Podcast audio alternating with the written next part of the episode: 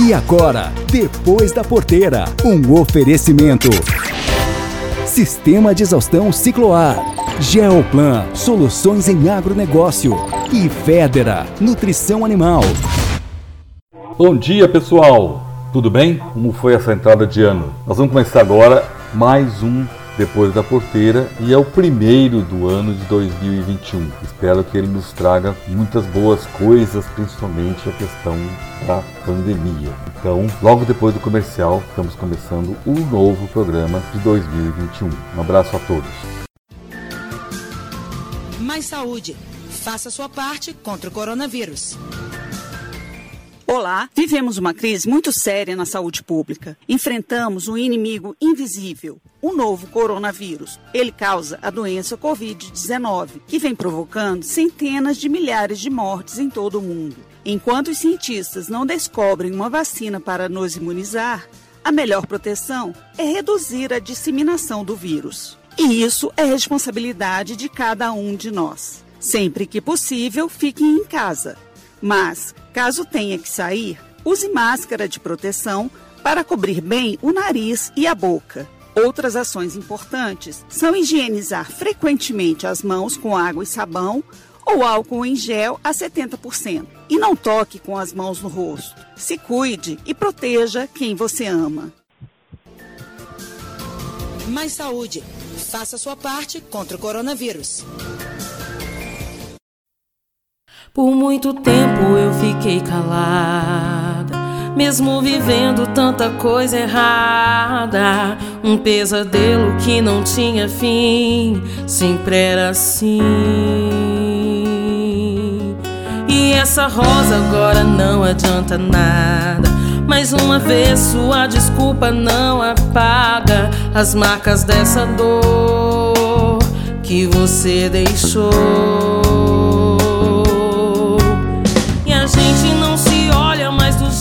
Que se olhava. Você não toca em mim do jeito que você tocava. Amor que dói, não é amor, não, não, não. E a gente não se olha mais do jeito que se olhava. Você não toca em mim do jeito que você tocava. Amor que dói.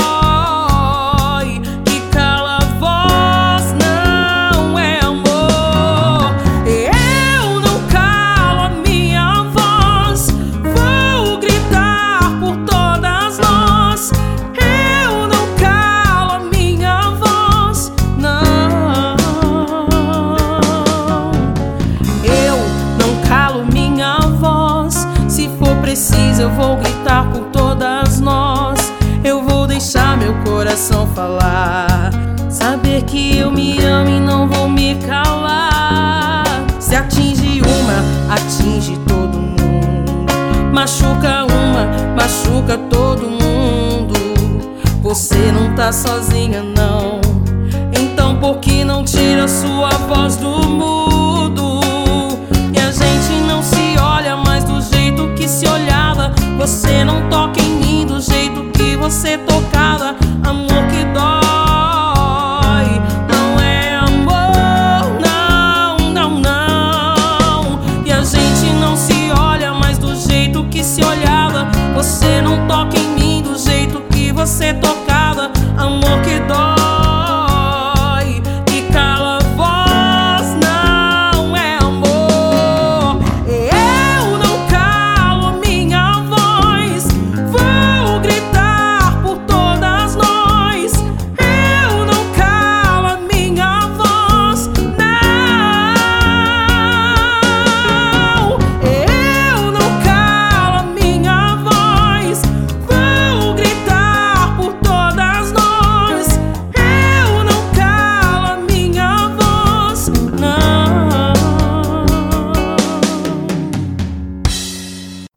Conversar com o Tarso Veloso, jornalista brasiliense e que hoje tem base em Chicago e ele hoje trabalha na AG Resource, que é uma agência de informação sobre o mercado agrícola mundial. E a nossa pauta é justamente sobre quem domina o mercado de grãos ou quem dá a carta no mundo do mercado de grãos. Porque a gente está sempre acompanhando, houve informações de como se comporta a safra americana, a safra brasileira, a safra argentina, uh, um pouco da Europa. A China compra não compra e assim o mercado vai. E a pergunta inicial para o Tarso é justamente essa.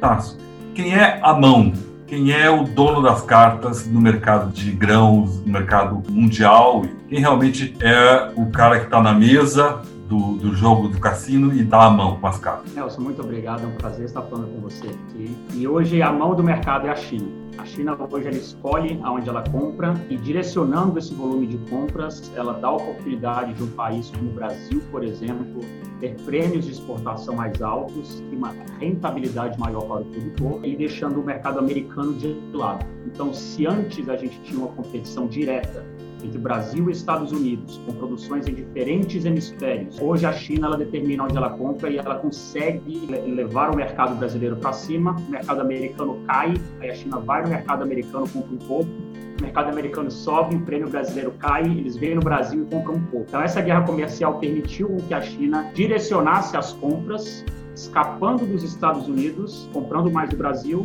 mas quando no Brasil sobe demais, eles têm a oportunidade de comprar em outro lugar. Tá. Fundos de pensões mundiais não são também operadores muito fortes nesse mercado que também dão as cartas? Nós temos muita especulação de fundos de pensão, fundos de investimento, né, os conhecidos como hedge funds aqui fora, que são fundos, por exemplo, nós temos um dos maiores do mundo, Citadel, fica localizado em Chicago, e eles são players fortes no mercado mas eles não têm um comportamento direcionado para cima ou para baixo. Eles costumam a se aproveitar dos movimentos. Por exemplo, o mercado está subindo, tem um volume forte de alta, eles costumam surfar essa onda, mas eles não têm problema algum em vender se o mercado começar a cair. O produtor americano vê os preços em baixa na bolsa, não quer vender e acaba dando um tipo de suporte para o mercado para os preços não caírem muito. Então a gente tem os especuladores no meio do caminho, mas o objetivo deles é o lucro, eles não têm problema de comprar ou vender. E a Índia nesse, nesse cenário? Está ou pode ser um player? Pode ser e é um player muito esperado devido ao tamanho populacional da Índia. A China, por exemplo, que tem uma população acima de um bilhão, é de fato o maior consumidor de grãos, de commodities do planeta, e a Índia ainda não tem a presença internacional da China. E é um desejo dos países produtores, principalmente do Brasil, é, que, a, que, a, Índia realmente entre e amplie esse volume de compras para a gente ter aquela demanda que a gente precisa para o produtor continuar investindo. Né? A gente quer saber que tem comprador no fim do ano e a gente quer plantar tranquilo que vai ter as compras. A China tem comprado com muita antecedência ultimamente contra é, o, o, que a China vinha fazendo historicamente e produtores no Brasil estão recebendo ofertas para 2021 e 2022 também. Tasso, há um receio de que a China esteja se uh, estocando, né, comprando, comprando, comprando, estocando, e daqui um, um, dois anos ela vai parar e aí o mercado vai ficar na mão de quem? E como é que vocês estão sentindo? Como é que vocês aí de fora enxergam? A gente não acredita que a China vai poder parar de comprar do nada, tendo em vista o tamanho da produção de suínos, é o maior país consumidor e produtor do planeta, e a soja é muito importada para servir de ração. Então a gente acompanha o tamanho do plantel de suínos na China para tentar ter essa previsibilidade realidade onde a demanda está indo. Hoje, no relatório de, de agosto do Departamento de Agricultura dos Estados Unidos, a demanda da China foi elevada para quase 100 milhões de toneladas de soja neste ano, Mark. Então, porventura, digamos hipoteticamente que a China não precisa mais comprar nada daqui a dois anos, tanto o Brasil quanto os Estados Unidos teriam que reduzir a produção imensamente para evitar um aumento dos estoques mundiais. Há muitos anos, muitos anos, eu vi um filme, curiosamente, uh, falava sobre isso. Quando tinha um estoque muito alto. Na época, os Estados Unidos era quem mandava no mercado. Ele fazia algumas doações humanitárias para a África. E aquele estoque diminuía e o preço aumentava. Essa é uma regra que existe até hoje. Não te parece? É assim? Não é mais assim já foi assim, né, para redução de estoque interno, você faz uma doação humanitária. O problema é que hoje o estoque global ele, ele está muito mais é, espalhado da produção global, que começou em 2012. Em 2012, nos Estados Unidos, nós tivemos a pior seca da história do país é, e automaticamente os americanos não tiveram é, mais estoques naquele ano para exportar, para atender a demanda mundial. Outros países foram para Brasil, Argentina e Ucrânia comprar milho, comprar soja, é, e após aquele ano é inversamente proporcional como os Estados Unidos perdem mercado ano após ano e os outros países aumentaram a fatia do mercado internacional após, após essa seca de 2012. Então, antes a gente tinha claramente um líder e hoje a gente tem os outros países sendo beneficiados e mais competitivos no mercado internacional por conta das moedas desvalorizadas. Então, se hoje os Estados Unidos têm, vai, vai encerrar o ano, é, segundo as projeções do mercado, com o maior estoque da história. Em 40, 50, maior estoque em 40, 50 anos. Não há como doar 50 milhões de toneladas para o preço subir. É, acabou que o estoque americano, os, os silos estão cheios da safra do ano passado, que a China não comprou. Vem uma uma safra praticamente recorde que vai começar a ser colhida em uma semana, talvez dez dias, e, e, os americanos vão ter um problema que eles deveriam estar plantando menos após o início da guerra comercial, mas o presidente Donald Trump deu subsídios para os produtores, produtor rural, dinheiro na mão e terra parada, o que, que faz? Planta. E os Estados Unidos não vai conseguir competir com o Brasil. Nosso preço comparado em Paranaguá, Santos e Afonovati, comparado com o Golfo do México, é visivelmente mais baixo. E é por isso que a gente está exportando quantidades absurdas de soja e milho, enquanto os Estados Unidos está com os estoques cheios. Qual é a visão aí de fora e dos players que tu tem contatos, imagino que seja do mundo todo, sobre uh, outros mercados, trigo? A gente está falando muito de milho e soja, que é um binômio, mas trigo, carnes, aves e suínos. Qual é o potencial para o Brasil fora ou ainda ter que importar? Ah, o Brasil tem um potencial muito bom de acesso ao mercado. Nosso produto é competitivo, a qualidade é boa, a gente pode falar de ave de corte de mercado bovino de corte, a gente pode falar de aves. É, a gente é competitivo no mercado internacional e essa nossa vantagem ela tende a continuar crescendo à medida que o real desvalorizado torna o nosso produto em dólares no exterior mais barato. O mercado de trigo a gente não tem muito espaço para crescer em questão de exportação, porque hoje o benchmark dos preços, onde o preço é definido de trigo, ele não é mais em Chicago como foi até a década de 80. Hoje ele é definido na Rússia, Ucrânia, na região do Mar Negro e é, na Europa. Também tem a França, a Alemanha, importantes produtores e consumidores naquela região. Então, hoje, a Rússia e a Ucrânia são players que colocam muito trigo barato no mercado e a exportação americana, que era praticamente para o mundo inteiro hoje, ela é feita para dois, três países, ou quando a gente tem uma quebra na Rússia, aí os americanos entram com o trigo mais barato. Como no Brasil não são culturas que saíram do sul e conseguiram se adequar a outros lugares, um pouco por questão climática, um pouco por questão de margens, o Brasil sempre foi um importador. Então, no trigo, pela questão da nossa produção versus o que a gente pode importar mais barato lá fora, fica difícil a gente imaginar que a gente vai ter um crescimento muito grande. Já na proteína no gado de corte, a gente tem um pouco de receio que o coronavírus ele pode pesar é, no bolso da população e a população pode começar a migrar para o consumo de outras proteínas mais baratas, mas por enquanto o volume é grande e a China tem sido um comprador importante de proteína animal, principalmente de gado, do Brasil. Ok. Há, um velho ditado que botar os ovos numa única cesta é perigoso. Eu lembro que quando nós tínhamos o, o Pratini de Moraes como ministro da Agricultura, uhum. um dos trabalhos que ele fez foi essa diversificação de mercado. Parece que a atual ministra, a Tereza Cristina, também tem um pouquinho dessa visão de diversificação de mercado. E imaginando que realmente a gente tenha no, no mundo vários países com possibilidades de vários produtos. É uma boa política buscar novos mercados, mesmo que sejam nichos com produtos específicos? É, é sempre importante você procurar nova demanda. E num, num ambiente mundial como esse, em que você tem as duas maiores potências brigando, você tem o presidente dos Estados Unidos colocando tarifas de, de, importação de aço no Canadá, que é um parceiro estratégico importantíssimo. É, há uma ideia que a globalização ela vai ter que mudar, então acordos comerciais entre países serão mais importantes do que por blocos comerciais, como foi feito na década de 80 e 90. O grande problema hoje é que a gente precisa de demanda grande. Né? O Brasil hoje é um produtor de quantidades exorbitantes. Se a gente olhar o crescimento de produção de soja até de milho, por exemplo, exemplo, a produção dobrou, triplicou em alguns anos no Brasil. A gente ainda tem muita área, muita gente entrando no mercado, e então vai ficando mais difícil você conseguir adicionar mais demanda é, é substancial nessa conta. Tarso, geopolítica. Faz muitos anos houve um estudo da Universidade de Purdue sobre tendências de mercados. E um professor que eu tive a oportunidade de entrevistar, ele fez uma projeção de, naquela época, de 10, 15 anos, a África seria um novo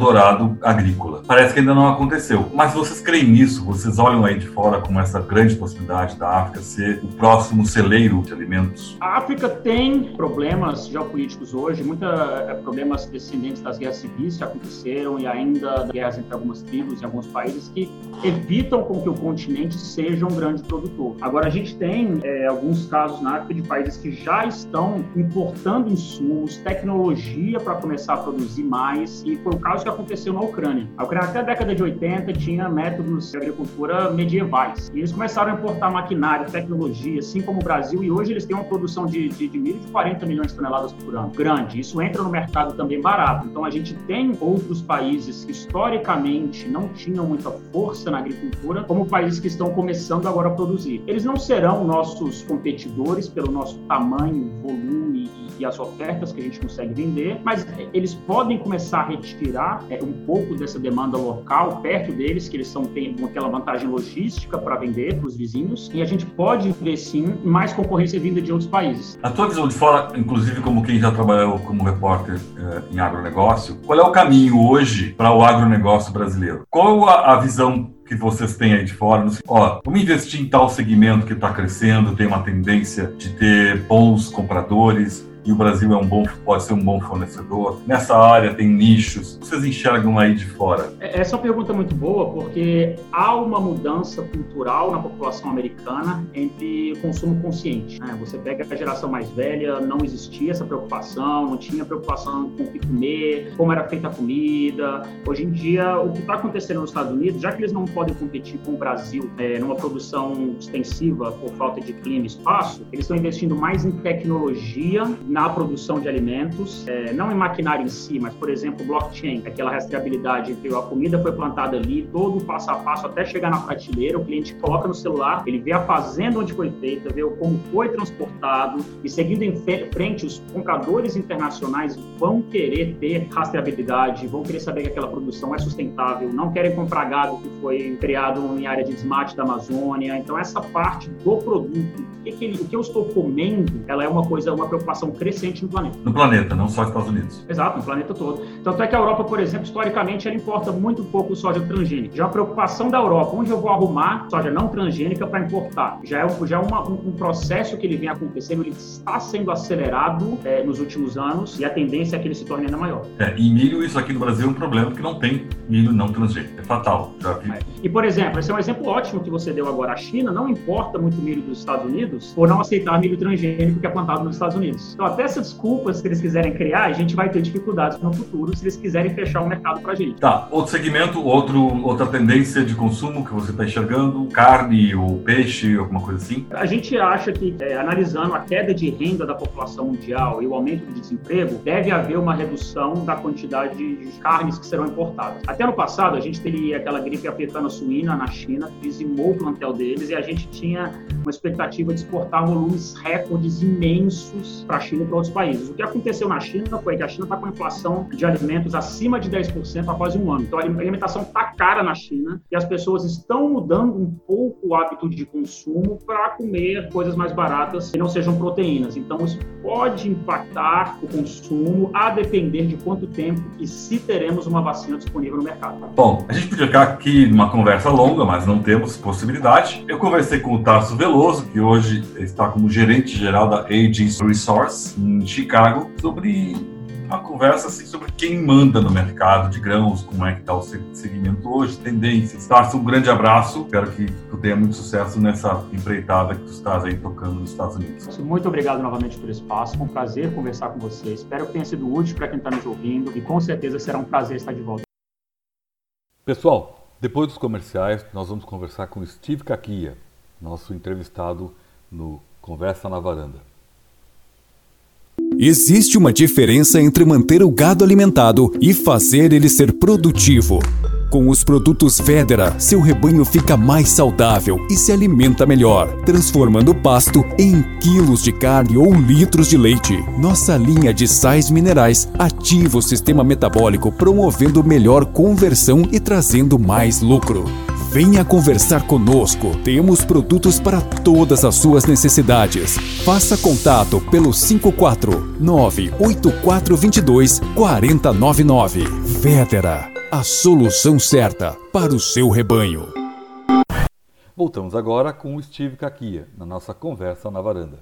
Hoje nós vamos trazer um convidado que está lá no Mediterrâneo, na ilha de Malta, Steve Kakia. Steve é natural da ilha de Malta, morou 35 anos, se não estou enganado, no Brasil. Estou ultimamente na área de mercado de cereais e voltou agora para sua terra natal. E nós convidamos o Steve justamente para a gente conversar sobre mercado de grãos, cenário atual, quem está mandando, novos entrantes, qual é a composição que o, a questão da sustentabilidade do meio ambiente faz com pressão para o Brasil, que é um, um, player que cresce no mercado fornecedor de grãos. Bom dia, Steve. Bom dia, Nelson. Bom dia a todos.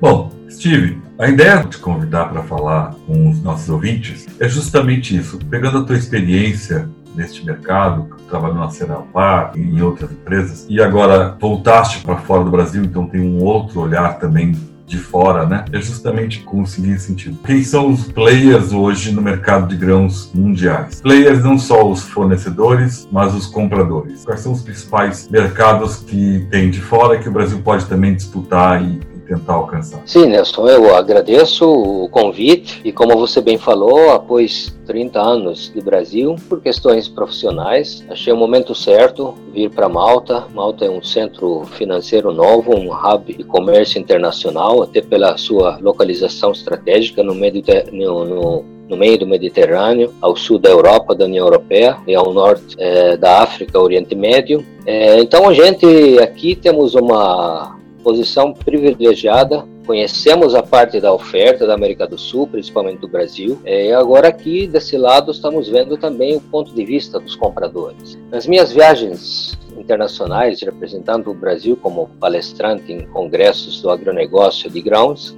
eu vi que o Brasil estava muito em alta. O Brasil estava conseguindo produzir com qualidade e, obviamente, chegou ao ponto de ser um dos líderes, produtores e fornecedores de matéria-prima, seja para o consumo animal ou consumo humano. Mas do lado comprador, sem dúvida nenhuma, temos a China, né? o número um, principalmente para o Brasil, que é, tem um, um, mercado grande de soja, hoje é o maior produtor mundial de soja, o maior exportador de soja, mas a China também, hoje em dia, pela insuficiência de atender a produção dela, atender a demanda interna, a gente está vendo que a China está com Covid e tudo, comprando até milho, trigo, produtos que normalmente ela teria uma certa auto, autossuficiência. Você tem também países do Sudeste Asiático, que até alguns anos atrás eram considerados relativamente pobres, e hoje, com pelo menos até antes do Covid, crescimento econômico forte. E aí eu menciono Vietnã, Filipinas, Malásia, Coreia do Sul, são grandes importadores de produtos do agronegócio, inclusive do Brasil. Com tudo isso, a gente imagina que, se a gente leva em consideração somente o crescimento populacional, isso já significa que o mundo precisa é, produzir mais para atender essa demanda. Aliado a isso, crescimento econômico nesses países é, considerados é, de renda menor, mas que hoje tem mais renda no mundo, obviamente a demanda tende a crescer mais para frente. E aí eu quero fazer um alerta, o que a gente viu que aconteceu na última década na China, possivelmente vamos ver acontecer na Índia, que é um outro país de mais de um bilhão de pessoas, onde algumas pessoas talvez acham que não é o caso devido a algumas restrições religiosas, mas a gente tem estudos que mostram que uma melhora no poder aquisitivo do povo se transforma numa um consumo ou em hábitos alimentares diferentes. Então, mais dinheiro no bolso significa que o povo vai começar a comer diferente e até alguns produtos que até alguns anos atrás eram considerados eh, de não entrada, por exemplo, na Índia, hoje a gente vê setores aumentando o consumo. E aqui quero também falar eh, no aspecto carnes, né? Muitos falam, o mercado de carnes não vai andar na Índia, mas a gente está vendo que está assim andando. Então, me alerta é que está acontecendo na China, dentro de poucos anos vai estar acontecendo na Índia, de novo, se a economia mundial não continuar no ritmo que está, mas com a vacina volta uma situação econômica de crescimento, principalmente nesses países.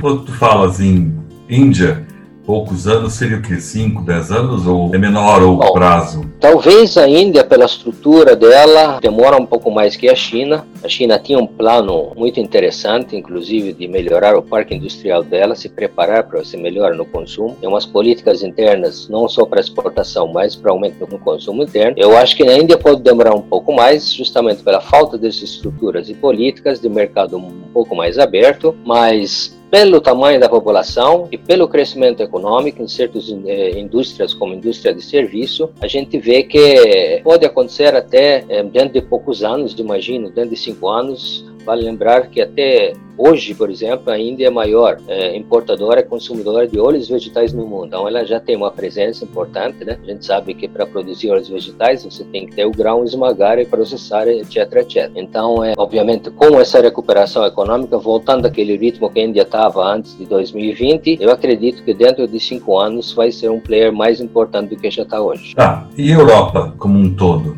Ela aumenta ou ela mantém o seu consumo de produtos agrícolas? Bom, a Europa já, já tem um limite de aumento no, no, consumo. Já há algumas décadas, o povo, de um modo geral, come bem dentro dos índices da Organização Mundial de Saúde, mas está surgindo novos nichos de mercado. Nichos de mercado que talvez para alguns da América Latina pode não fazer sentido. E aqui eu cito, por exemplo, aquela carne que não é carne, carne feita de, de vegetais, mas que quer não queira, é originária de produto agrícola também, então precisamos prestar atenção nesse mercado, que é um mercado de valor agregado muito, muito mais elevado. Vai ter gente que vai querer carne alternativa. E, de novo, essa carne é produzida ou é fabricada, manufaturada de produtos do agronegócio. Então pode ser um nicho de mercado interessante até para os produtores da América do Sul. Entendi. Aí temos também GMO free, temos é, produtos orgânicos, aí sim esses povos, essas populações de uma melhor renda, eles são dispostos a gastar mais para consumir esses produtos um pouco mais especializados. Entendi. Pessoal, vamos dar uma paradinha para tomar uma água? Voltamos logo depois do comercial.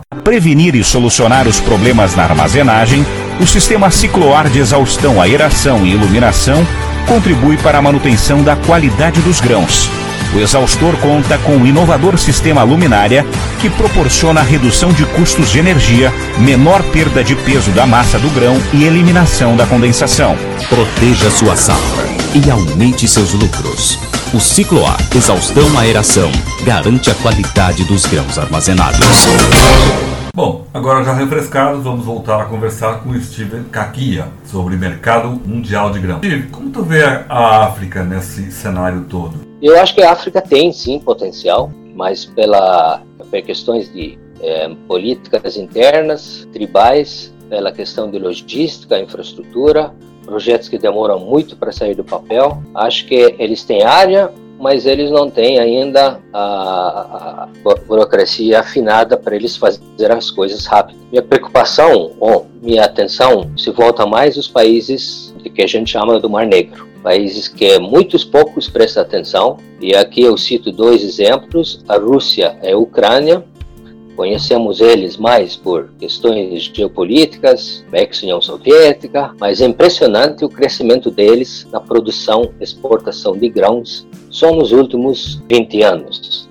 Se a gente pegar, por exemplo, a Rússia, no ano 2000 ela só exportava um milhão de toneladas de trigo, hoje já exporta 36 milhões de toneladas de trigo. Outro exemplo, a, Ucrânia. É, a Ucrânia que no ano 2000 exportava menos de meio milhão de toneladas de milho, Hoje, em 2020, já exporta 33 milhões de toneladas de milho. E esses estão crescendo em silêncio, sem ninguém ver, mas quando se vai ver a estatística, em 20 anos tem crescimento astronômico. E o potencial é de crescer mais um pouco. Se você vê a Ucrânia, por exemplo, desde que ela se separou politicamente da Rússia, de uma produção centralizada, virou um, um país de economia de mercado mais livre e investindo também na agricultura. E esses dois países têm uma vantagem logística em relação América do Sul, Brasil. Porque falamos no início que o maior importador do mundo é a China por enquanto, e mais tarde a Índia pode ser um grande player. Esses dois países são mais perto da Índia e da China, né? Então o potencial deles é grande. Eles ainda têm áreas para crescer. A Rússia, a, a Ucrânia, por exemplo, só produz 50% das áreas que ela tem disponível, agricultáveis. A Rússia tem muitas áreas que ela quer colocar para produção, porque teve décadas que o produtor não estava interessado em produzir, tinha um desinteresse, um êxodo da área rural para para cidades, para a área urbana, e hoje está acontecendo o contrário, está tendo um incentivo para o produtor voltar ao campo, produzir, e isso não é suficiente, tanto é que é, países como a Rússia estão incentivando produtores do exterior para vir plantar nos países deles. A Rússia, por exemplo, tem um projeto, um plano de atrair até 35 mil produtores e famílias da África do Sul, e a Rússia está tentando atrair esses produtores para eles, para produzir mais, porque eles dentro do projeto deles, dentro do que a gente falou no início, que só pelo crescimento populacional vai haver necessidade de produção maior. Olhando esse mercado, eles têm uma infraestrutura relativamente boa, só falta modernizar um pouco, mas não tem que começar do zero, como por exemplo na África, tem que começar do zero. Então, o potencial, acho que os nossos competidores maiores vai, não vai ser a África, mas vai ser esses países do Mar Negro. Bom, pessoal, nós tivemos uma excelente prosa com Steve Kakia, mas o tempo é curto. Eu vou realmente agradecer muito ao Steve pela sua gentileza de ceder o seu tempo e conversar conosco, conversar com vocês, expondo uma visão de mercado, uma visão do que acontece lá fora, uma visão de novos players, porque é importante ter eh, a visão produtor rural de que não dá para pensar no seu concorrente só do outro lado da porteira. Tem que pensar no seu concorrente além do país, além fronteiras. Steve, muitíssimo obrigado e, por enquanto, um grande abraço. É, eu te agradeço, Nelson, pelo convite. Espero que foi de utilidade aos nossos ouvintes. Obrigado, Nelson.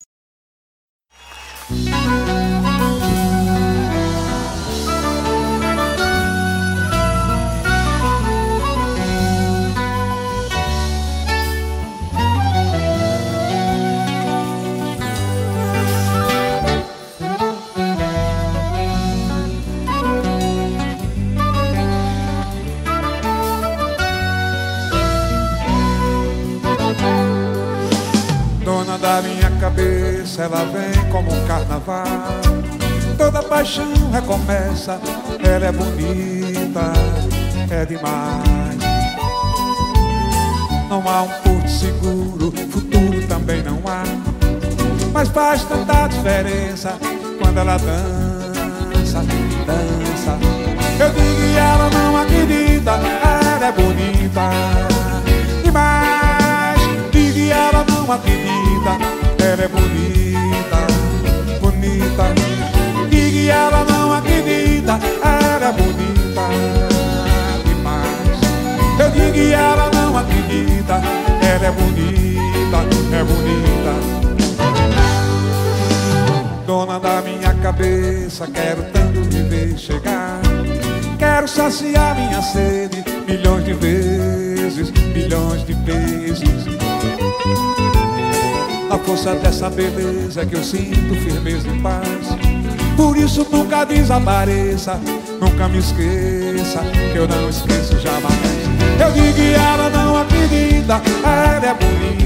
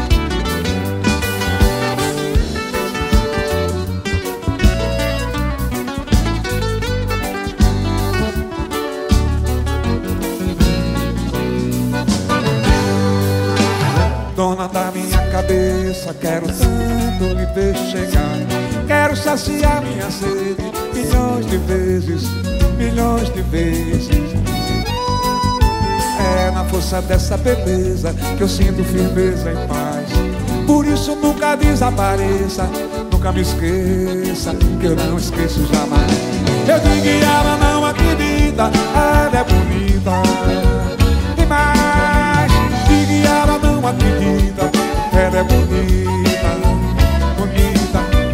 Digo que ela não acredita, ela é bonita demais. Eu digo que ela não acredita, ela é bonita. E ela não acredita, ela é bonita demais. E ela não acredita, ela é bonita, bonita. E ela não acredita, ela é bonita demais. Ela não acredita, mas ela é bonita, é bonita,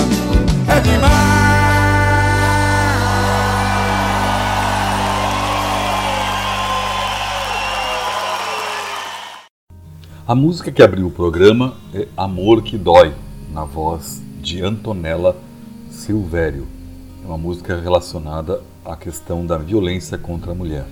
E depois ouvimos Dona da Minha Cabeça, com Geraldo Azevedo. A seguir teremos aí as informações do clima, mundo startup, agroempreender e muito mais. Já voltamos. Hoje passei o dia na lavoura. E eu gosto de trabalhar, sabe? De pegar no pesado tem que caprichar, não importa o terreno. Ah, mas também tem que saber aliviar de vez em quando. Aí dá para chegar no fim do dia pronto para a próxima. Não é mesmo, seu João? Ô, oh, bora comemorar? Desculpa, seu João.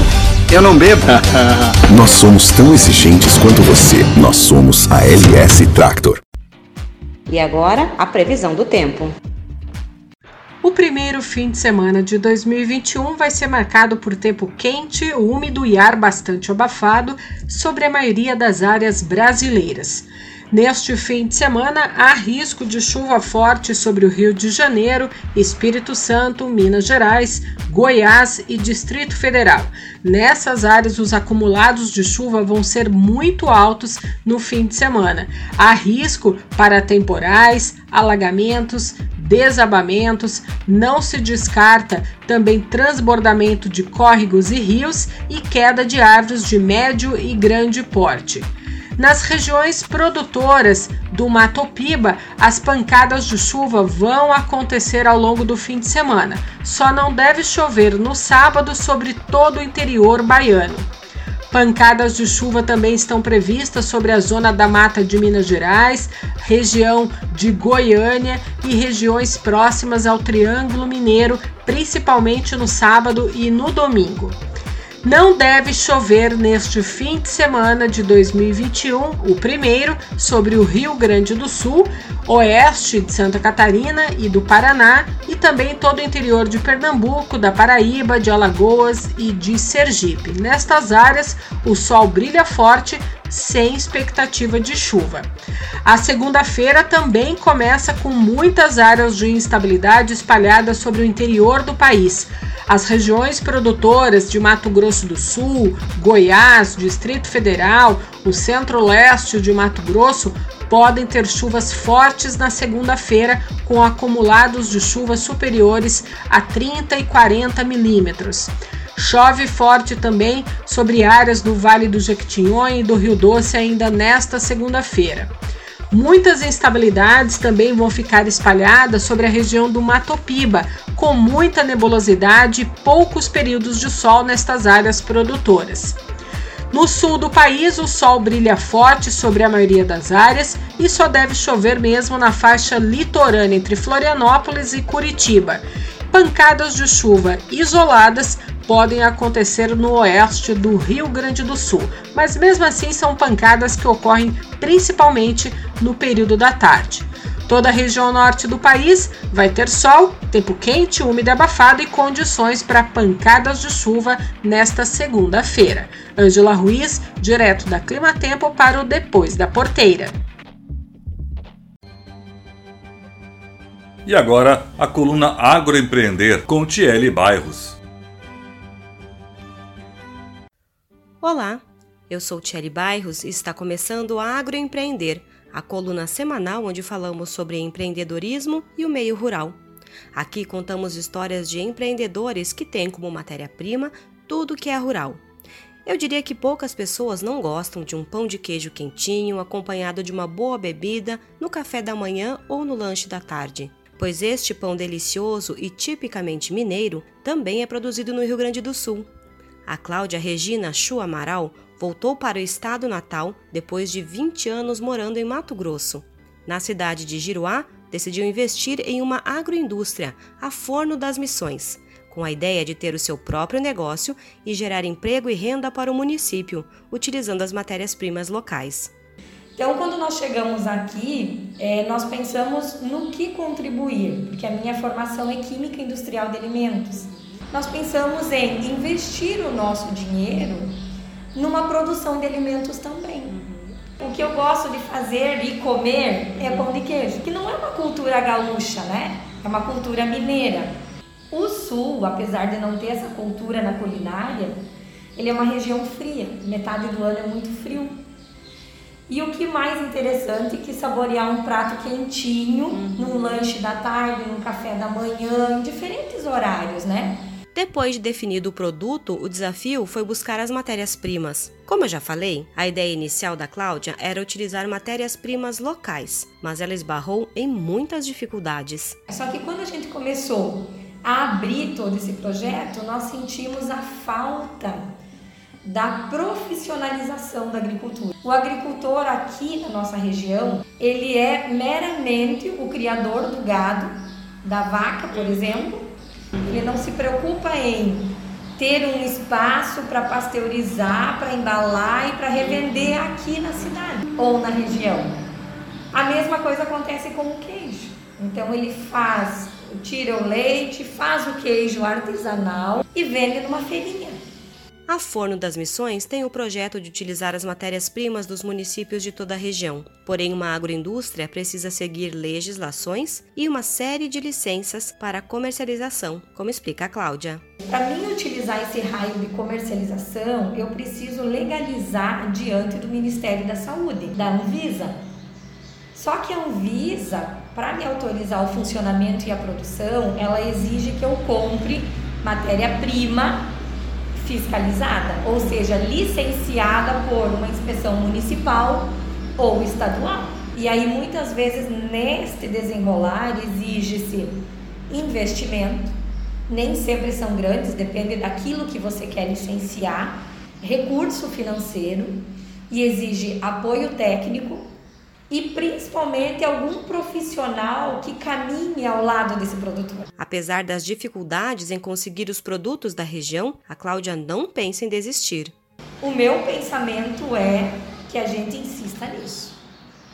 Porque eu vim para ficar e eu quero vencer essas batalhas, Sim. sabe? Eu preciso vencer isso até porque se a Forno das Missões cresce, ela vai carregar junto com ela uhum. outros o empreendimento vai completar dois anos. Mesmo com as dificuldades impostas pela pandemia do novo coronavírus, as vendas foram ocorrendo de modo delivery e apenas dentro do município. Então nós começamos a comercializar aqui dentro do espaço Forno das Missões e fazendo entregas a domicílio, então coisa pequena. Então nós começamos aqui em Givá desta forma. Na sequência, em março já veio a pandemia. O que, que a gente fez? Como as pessoas não poderiam sair de casa, a forma das missões foi até as pessoas. Então nós começamos a fazer chamada via celular, WhatsApp. Então hoje basicamente nós não temos ainda uma área comercial forte. Nós temos pessoas que conhecem o produto e compram o produto porque gostam. A partir de agosto, as vendas começaram a expandir para outros municípios da região. Porém, o projeto é crescer gradativamente. A gente é assim, ó, vai trabalhando de uma forma tranquila. E é uma coisa familiar, todo mundo trabalha junto, se ajuda, respeita quais são os, os cuidados que precisam ter, são treinados em boas práticas. Para finalizar, ela dá uma dica para quem quer ser empreendedor. Eu vejo que é firmeza nos seus projetos. O que eu digo para quem quer se aventurar no mundo do, do empreendedorismo? Faça aquilo que você enxerga desejo, motivação, alegria. Porque ser empreendedor é difícil. Não é fácil. Você tem que todo dia pensar fora da caixinha. Essa é a história da Cláudia Rejane Chu Amaral, empreendedora da agroindústria Forno das Missões, que fabrica pães de queijo no Rio Grande do Sul. Gostou e quer contar a sua? Para participar, é só mandar um e-mail para programa_agroempreender@gmail.com eu sou Tiele Bairros e este foi o Agroempreender desta semana. Até semana que vem. Um feliz ano novo. Tiele Bairros do Agroempreender, especial para o Depois da Porteira. E vamos ao giro de notícias. Produtores de uvas e vinhos devem se cadastrar no novo sistema do Ministério da Agricultura, Pecuária e Abastecimento. O prazo vai até 3 de maio, mas não deixe para a última hora. O sistema de informação de vinhos e bebidas otimiza a fiscalização e o gerenciamento das declarações dos produtores. Pela plataforma é possível declarar áreas cultivadas, quantidade produzida na safra por variedade e destinação da produção. Também permite que a fiscalização agropecuária comprove e analise esses dados para controle da produção vinícola do país. Para se cadastrar, basta acessar o módulo Vitícola e informar os dados. O cadastro é obrigatório para todo produtor de uvas e vinhos do território brasileiro e as informações sobre a produção devem ser declaradas anualmente. Somente assim os produtores poderão comercializar uvas e vinhos de forma legal. Reportagem Paloma Custódio. Bovinocultores de corte e de leite de Santa Catarina vão ter uma nova linha de crédito disponibilizada pelo governo estadual. Com recursos da Assembleia Legislativa, a Secretaria da Agricultura, da Pesca e do Desenvolvimento Rural vai destinar 10 milhões de reais em financiamentos para os produtores rurais. A medida visa apoiar o custeio e os investimentos no fornecimento de água e alimentação animal durante a estiagem que atinge o estado catarinense. Segundo o governo de Santa Catarina, os produtores terão até 10 mil reais em financiamento via Fundo de Desenvolvimento Rural, com prazo de 60 meses para pagamento e parcelas anuais e sem juros. O primeiro pagamento deve ocorrer em abril de 2022. O executivo catarinense alerta que o projeto emergencial é válido para os municípios em situação de emergência ou calamidade pública por conta da estiagem. O crédito está disponível para agricultores familiares com renda bruta anual até 180 mil reais por família. Reportagem Tiago Marcolini. Livro digital de receitas valoriza a agricultura familiar no Rio Grande do Norte. O e-book Receitas da Cesta Básica foi elaborado pelos estudantes dos cursos de nutrição e gastronomia Juliana Morim, Ana Carolina Mota e Max Giorgi e compilado pelo governo cidadão. A publicação contém informações sobre alimentação saudável e receitas simples, com ingredientes cultivados pela agricultura familiar da região. Os produtos compõem a cesta básica entregue pelo governo estadual a 1.667 famílias quilombolas por meio do Programa de Compras Governamentais da Agricultura Familiar. As cestas são compostas de biscoito artesanal, peixe seco, farinha de mandioca, goma para tapioca, mel de abelha, arroz vermelho, feijão, gerimum, batata doce, macaxeira, mamão, banana, bebida láctea, polpa de fruta e café em pó. A governadora Fátima Bezerra destaca o papel do e-book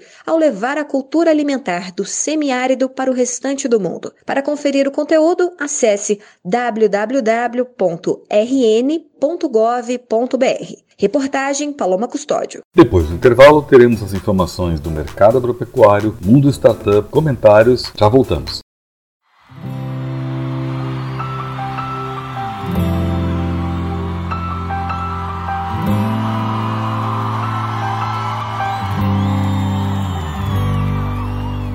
Repara só como a gente se confunde e todo dia amanhece se ilude, buscando 24 horas correr atrás de ser feliz. Esquece que felicidade é consequência. Estar com quem se ama é questão de urgência. Porque o tempo não congela pra se entender o que é importante. Bem melhor ter paz do que razão transformar o medo em gratidão. Prometo prestar mais atenção nas miudezas, olhar o céu com mais delicadeza e ver o quanto é lindo. Prometo sorrir com um sorriso de criança e nele resgatar a esperança de um mundo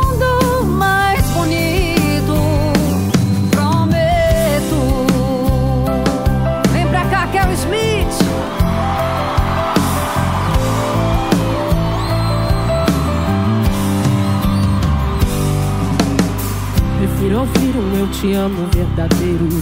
Vale bem mais do que juntar todo o dinheiro. Porque ele não compra cura para o sofrimento. Preciso me aceitar assim, todo imperfeito. E ter coragem de ser eu mais por inteiro. Viver-te bem comigo e com os meus defeitos. Bem melhor ter paz do que razão. Transformar o medo em gratidão. Prometo prestar mais atenção nas miudezas. Olhar o céu com mais delicadeza e ver o quanto é lindo. Prometo sorrir com um sorriso de criança e nele resgatar a esperança de um mundo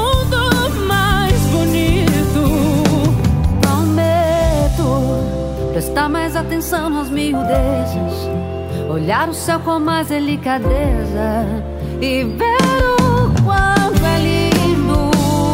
Prometo sorrir com um sorriso de criança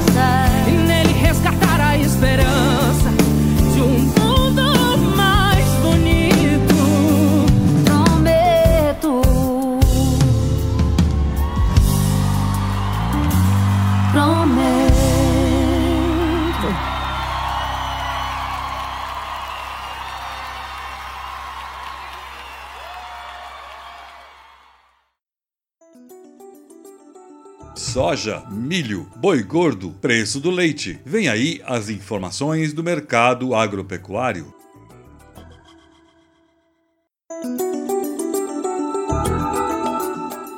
A cotação da arroba do boi gordo começou a quarta-feira com alta de 0,81% e o produto é negociado a R$ 272,50 em São Paulo. Em Goiânia, o produto é vendido à vista a R$ 242,50. Já em Barretos e Araçatuba, em São Paulo, a arroba é comercializada a 259 reais. O preço do quilo do frango congelado teve variação positiva de 2,57% e o produto é vendido a R$ 5,98. O preço do quilo do frango resfriado também teve alta no preço. A elevação foi de 2,42% e a mercadoria é comercializada a R$ 5,83. No mercado financeiro, o preço da carcaça suína especial subiu 2,03% e o produto é negociado a R$ 11,57. Em Minas Gerais, o suíno vivo é vendido a R$ 7,49. No Paraná, o produto é comercializado à vista a R$ 7,01.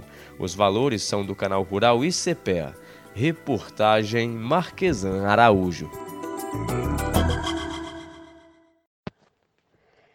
Preços históricos em uma combinação de fatores altistas foi o que vimos no mercado da soja no ano de 2020.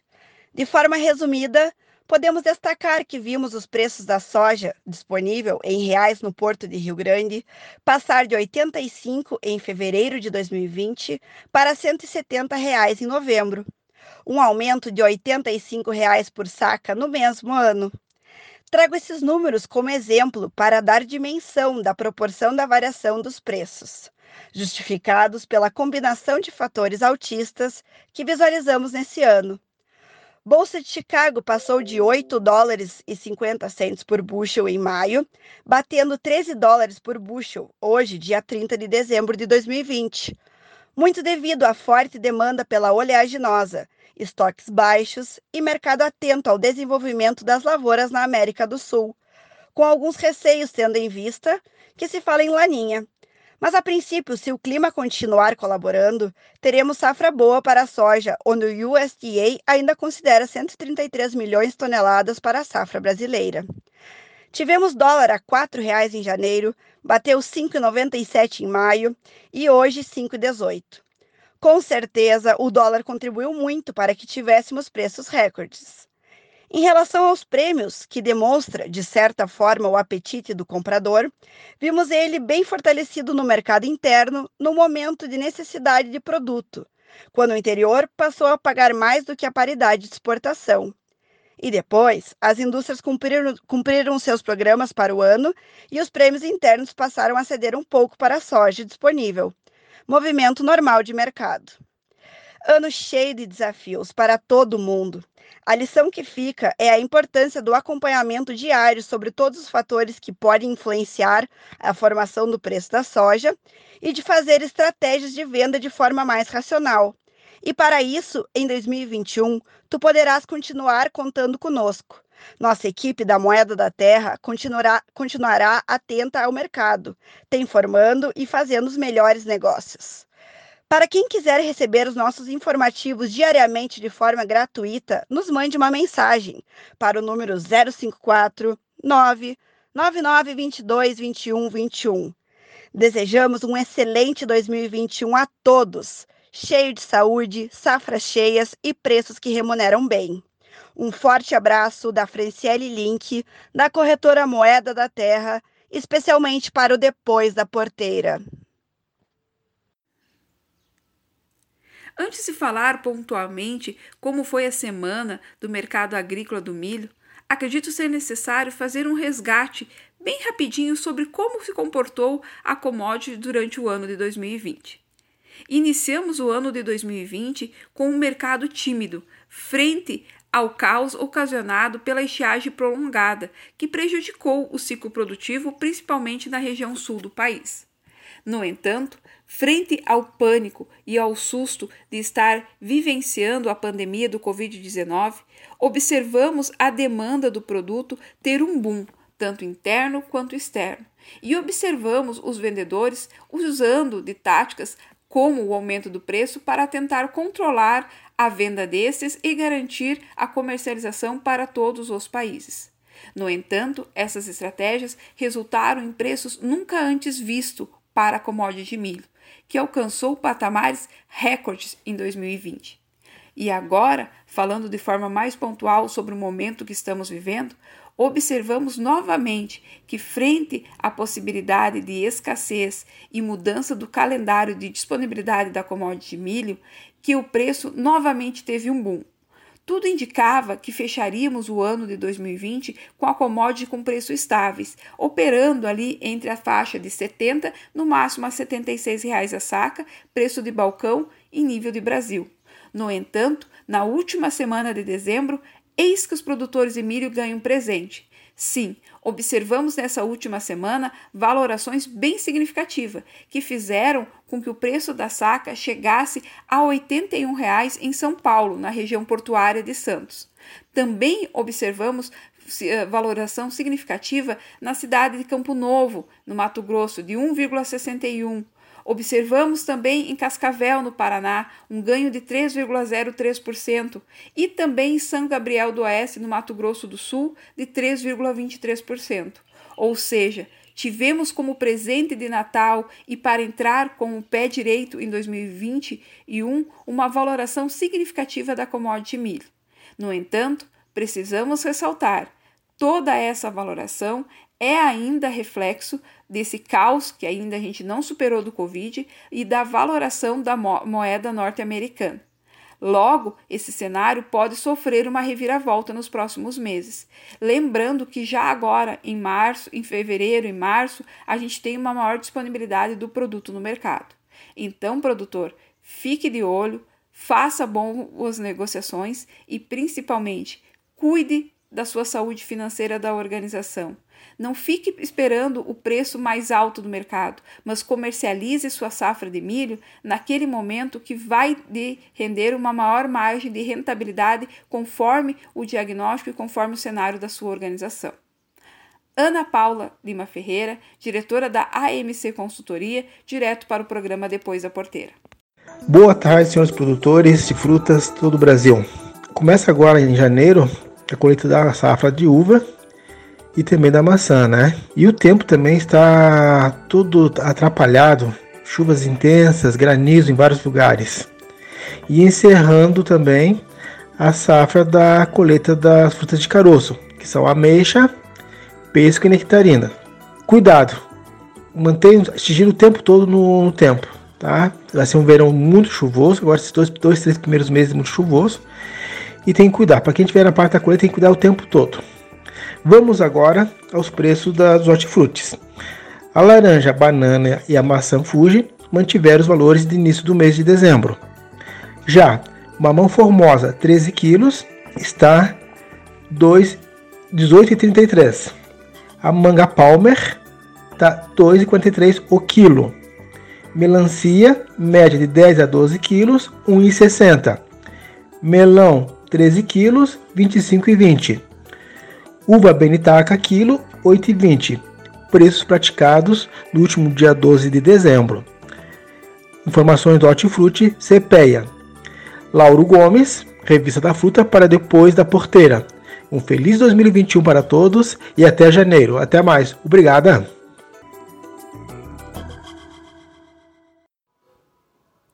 Antes de falar pontualmente sobre o momento que o mercado agrícola do trigo está vivenciando, acho pertinente nós falarmos um pouquinho sobre como foi o ano de 2020. E nada melhor do que definir com a letra de uma música. Literalmente, os produtores de trigos podem cantar: Marcas do que se foi, sonho que vamos ter. Como todo dia nasce, novo em cada amanhecer. E assim foi o ano de 2020, um ano literalmente novo cheios de desafios e dificuldade, mas que levou a cotação do mercado agrícola do trigo para patamares nunca antes visto. A saca superou os 80 reais, sendo que anos anteriores ela lutava, batalhava para conseguir preços próximos aos 50 reais por saca. No entanto, todo esse glamour não durou o ano inteiro. Chegamos ao final de dezembro de 2020 com as cotações um pouco abaixo, em torno de 70 reais. No entanto, mesmo assim, o produtor está recebendo pela saca de trigo um valor bem aquém do que era esperado. E essa última semana de 2020 foi bastante agitada. Tivemos a terceira semana da greve dos colaboradores portuários da Argentina, que, graças a Deus, se encerrou na manhã né, de quarta-feira, dia 30, mas também tivemos já alguns impactos dessa para o mercado. Um bom exemplo disso é a própria ação de compra, ou seja, de importação de trigo do Brasil, que comparado com 2019 teve uma queda de quase 50%, só em função da greve. E por mais que a greve dos colaboradores argentinos tenha acabado, ela vai começar a escoar a sua produção a partir da segunda-feira, dia 4. E até esse trigo chegar aqui no Brasil, vai lá mais 4 a 5 dias. No entanto, acredita-se que esse período não seja o suficiente para alavancar as cotações. Embora alguns moinhos nacionais já tenham sinalizado que estão com a sua capacidade, ou seja, a sua quantidade armazenada abaixo. No entanto, volto a dizer, tais ações não serão suficientes para impulsionar e movimentar a cotação do mercado do trigo. No entanto, vamos lembrar que o ano de 2020 está findando. No entanto, ainda não estamos imunes ao Covid. Logo, há um cenário que indica que a demanda, ou seja, essa quantidade de trigo comprado dentro do mercado brasileiro, vai continuar alta. Então, há possibilidade sim de reajuste nos preços pagos nos meses de fevereiro e março de 2020. Vamos ter que aguardar para ver o que o ano de 2021 vai trazer para os produtores de trigo. Única coisa e única dica que a gente sempre diz: não espere o preço máximo. Sempre calcule quanto que seria o valor, o qual seria necessário e justo para cada produtor comercializar sua saca de trigo e ter um bom desempenho econômico, porque quem muito espera às vezes não alcança. Então, Hoje era só a nossa fala sobre o mercado agrícola do trigo. Desejo a todos um ótimo 2021. Ana Paula Lima Ferreira, diretora da AMC Consultoria, direto para o programa Depois da Porteira. A saca de 60 quilos do café arábica começou a quarta-feira com alta de 0,09% no preço e é vendida a R$ 608,35 na cidade de São Paulo. O café robusta também teve elevação no valor. A alta foi de 0,91% e a saca é comercializada a R$ 410,82 para retirada no Espírito Santo. O açúcar cristal registrou queda de 0,15% e o produto é vendido a R$ 108,63 em São Paulo. Em Santos, no litoral paulista, o valor da saca de 50 quilos sem impostos reduziu 0,24% e a mercadoria é comercializada a R$ 105,90. No mercado financeiro, o preço da saca de 60 quilos do milho teve elevação de 0,55% e é negociada a R$ 78,45.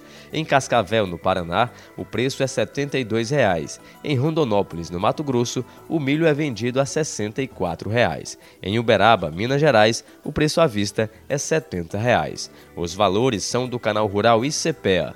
Reportagem Marquesan Araújo.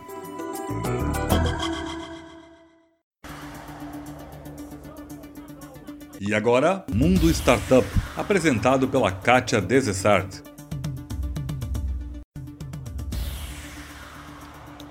A BASF e a Mercedes-Benz uniram forças para encontrar soluções Agro 4.0 para a cadeia produtiva da agricultura.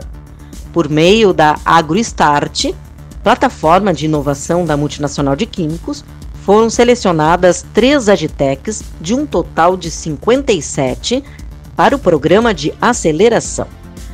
O foco da iniciativa é a mobilidade agrícola nas categorias de robótica, mobilidade, sensores, internet das coisas, conectividade, gerenciamento da lavoura com uso de telemetria e smart farm.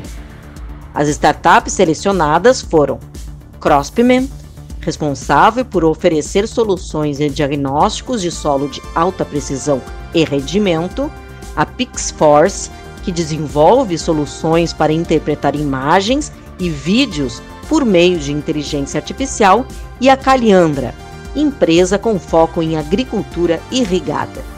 Para Eduardo Menezes, gerente de produtos digitais da divisão de soluções para agricultura da BASF na América Latina, a Mercedes-Benz traz toda a sua expertise sobre mobilidade, que, aliada à expertise de campo da BASF, forma uma combinação promissora para o desenvolvimento de novas soluções que apoiem os desafios deste segmento. Na agricultura, os segmentos de robótica, internet das coisas, sensoriamento, drones e outros estão ligados à mobilidade, uma das principais dores levantadas pelos agricultores. As startups escolhidas para o processo de mentoria e aceleração trazem serviços que vão ao encontro das necessidades dos agricultores. Juntos, BASF e Mercedes-Benz pretendem co-criar soluções que envolvam essas diferentes frentes.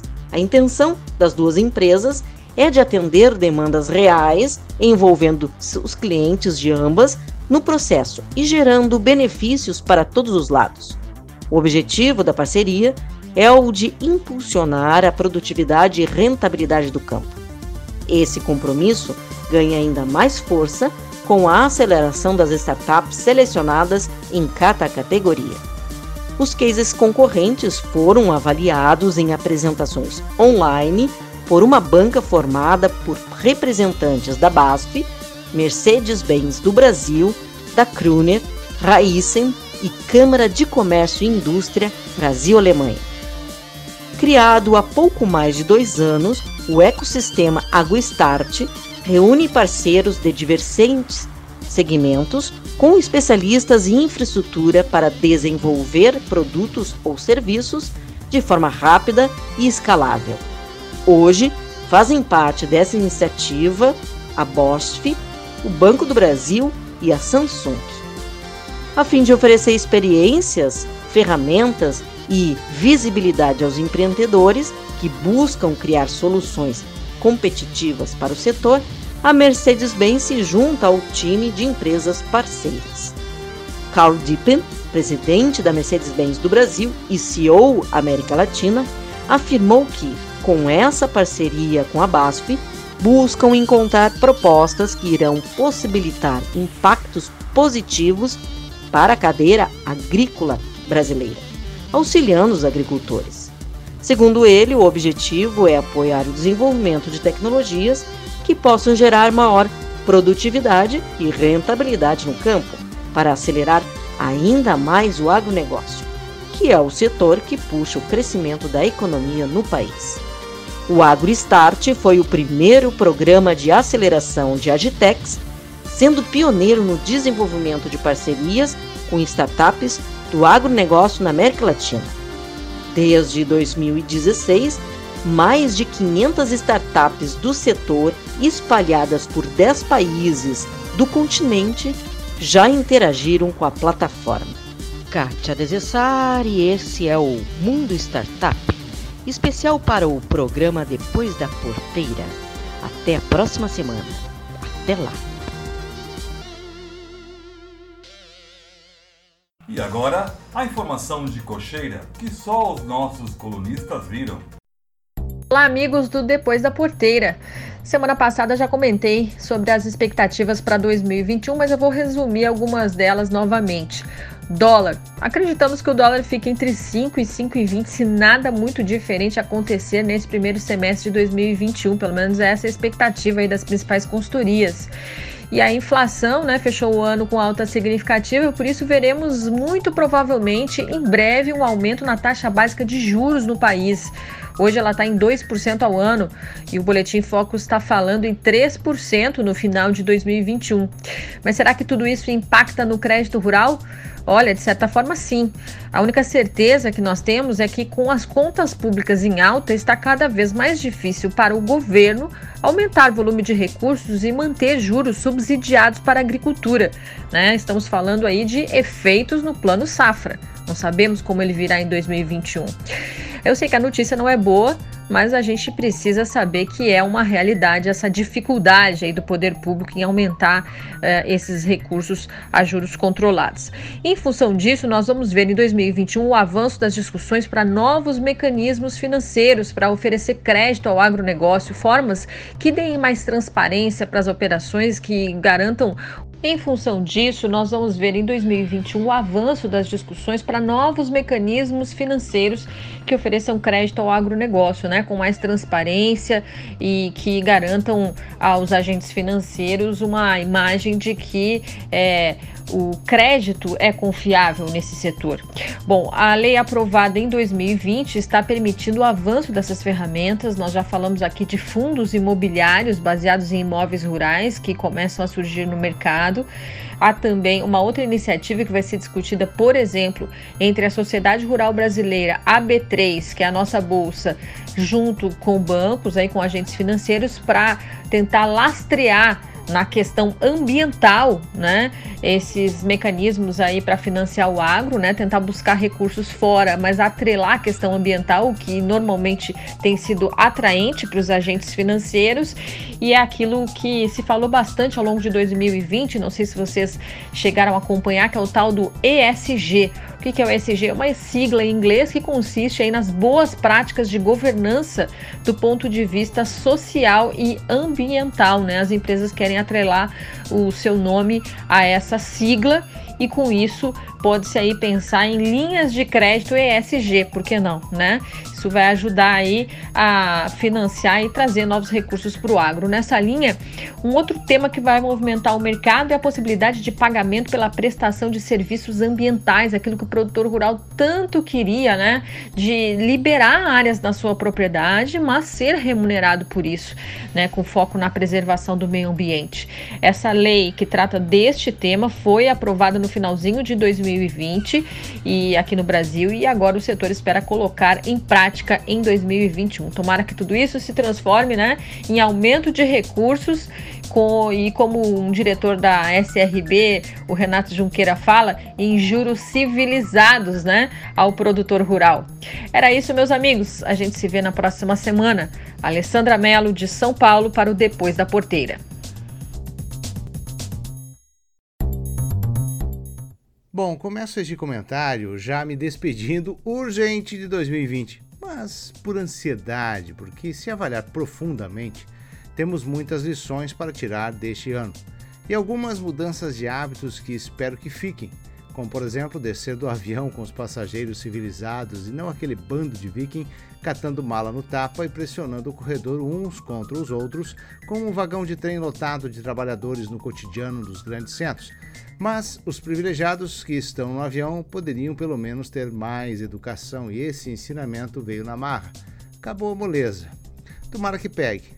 Tem apenas pela simbologia de como a educação, a tolerância, a solidariedade fazem a diferença se adotados como princípios básicos para se conviver em sociedade. E gostei também que aquela máxima regra de convivência que estava esquecida, lembram? O meu direito termina quando começa o direito do meu vizinho. Esta regra tinha ido para o espaço quando, citando mais um exemplo fora de contexto, mas o cara chega na praia com uma caixa de som em um carrinho de rodas e coloca todo o volume para todo mundo escutar, achando que o gosto musical dele é, é da geral. Assim estava caminhando a humanidade, cada um criando sua regra, seu direito, e que o direito do vizinho não tem a mínima importância. Adotaram a palavra tolerância de forma errada. Eu não tolero jamais o abuso de liberdade que vira libertinagem e interfere no meu direito. O mesmo vale que os fogos de artifícios. Os fogos, por exemplo, não têm barulho. Demorou para isso acontecer, mas veio para proteger os animais domésticos. Até aí tudo bem, mas poderia ter vindo antes pensando nos idosos, nos doentes, no vizinho. Enfim, humanizar. Enfim, valores que mudaram e alguns se inverteram. Vamos lá, que 2020 foi interessante para vermos que muitas reuniões presenciais e gastos poderiam ser evitados há muito tempo. A sociedade percebeu quanto é essencial produzir alimentos o agronegócio teve um ano maravilhoso. Não vou falar de política porque é tão chato e tão sem construção de debates que cada um na sua caixinha xingando ou no zap incomodando o parente mais próximo, talvez para evitar de aparecer na festa da virada em família. Mas agora chegou ao fim, terminou o ano. Vai embora o 2020 que se arrastou, deixando todo mundo preso na insegurança de um vírus mortal com dimensões desconhecidas e com efeitos diferentes em cada lar. Uma roleta russa de passar tranquilamente ou morrer terrivelmente sem ar. Vamos para a economia. No agronegócio, o PIB do agro em 2020 deve ter um crescimento de 9%, enquanto o valor bruto da produção agropecuária, o VBP, de 17,4%. Ano com resultados, previsões da CNA. Vamos entrar em 2021 com incertezas, mas com mais confiança de virar o jogo, vacina, hábitos e uma dose de paciência com a política esperando reformas que façam a diferença. Mas a safra 2020-2021 podemos ter recordes. Uma previsão de 268,9 milhões de toneladas. As exportações devem seguir firmes. Cenário que conta com a China, vamos ver. Temos a projeção de R$ 5,20 para o dólar. Bom, a gente está mudando de um lado para o outro porque a vida segue. É, independente de pandemia ou não, a vida vai seguindo e as coisas precisam se ajeitar. Desejamos a todos um feliz 2021. Que de fato a pandemia se torne coisa do passado. Pelo menos é o desejo de todos. Que o Laninha se comporte, que a população se comporte, que os políticos façam o papel que lhes cabe, que o judiciário não, não seja publicitário, marqueteiro e nem faça o papel de outros poderes, como o legislativo e executivo. E o executivo, pelo menos, melhore a comunicação, falar menos e deixar cada assunto com quem conhece tecnicamente o tema. E os relacionamentos internacionais que tenham a suavidade da diplomacia, com mudanças no cenário internacional. Enfim, Papai Noel já passou, né? Devia ter feito esses pedidos na semana passada. De Brasília, Marcelo Lara. Entramos na última semana do ano, um ano que ficará marcado nos livros para sempre, uma pandemia que muda o mundo. No Brasil, precisamos da solidariedade com as vidas perdidas e com as lições que, se não forem aprendidas, serão desperdiçadas. Podemos extrair do agronegócio ricas lições. O único setor que sobreviveu e manteve o país respirando foi o agro, mas isso não começou agora. É o resultado de muitos heróis ao longo da história que enxergaram antes e viram antes o que teve que ser feito há 50, 40, 30 anos atrás, que se não tivesse sido feito, não teríamos o que vivemos em 2020. o saldo positivo da balança de pagamentos, renda que manteve principalmente o interior brasileiro vivo, abastecimento de alimentos e bebidas ficaram ativos. E superamos obstáculos incríveis, como a própria dificuldade de logística. Mantivemos os contratos assumidos com clientes internacionais cumpridos. Agora encerra um ciclo, esse que nos trouxe até aqui. Pós-Covid-19, o mundo será outro, gigantescamente exigente em saúde, sustentabilidade, com responsabilidade social e meio ambiente. Em 2021, a cobrança que teremos será por gestão e liderança. Ray Goldberg, professor lá de Harvard, nos anos 50, disse: tudo está interligado, isso significa agribusiness. E declarava: as cadeias produtivas ou cresceriam ou faleceriam juntas, interligadas como resultado de sua administração total. Na última semana do ano, devemos trazer para a mesa das reflexões Peter Drucker, um dos maiores gestores e líderes da administração moderna, porque é ele que nos falta para irmos agora ao futuro. E tem dois essenciais pensamentos de Drucker que quero deixar para vocês. Primeiro, gerenciar é substituir músculos por pensamentos, folclore e superstição por conhecimento e força por cooperação. E ele ainda acrescenta esta sabedoria vital para nós. Um gestor sem ética destrói pessoas e a organização. E eu posso acrescentar: cuidado, um mau líder pode destruir uma família, uma empresa e até uma nação. Temos tudo para superar, só dependerá, em 2021, de como iremos liderar a nós mesmos. José Luiz Tejon.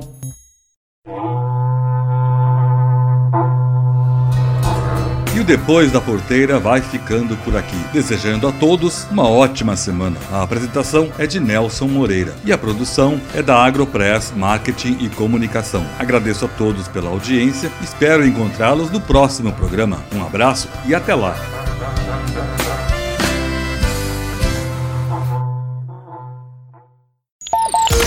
Este foi o Depois da Porteira, o agronegócio em destaque. Um oferecimento. Sistema de exaustão Cicloar, Geoplan, soluções em agronegócio e Vedera, nutrição animal.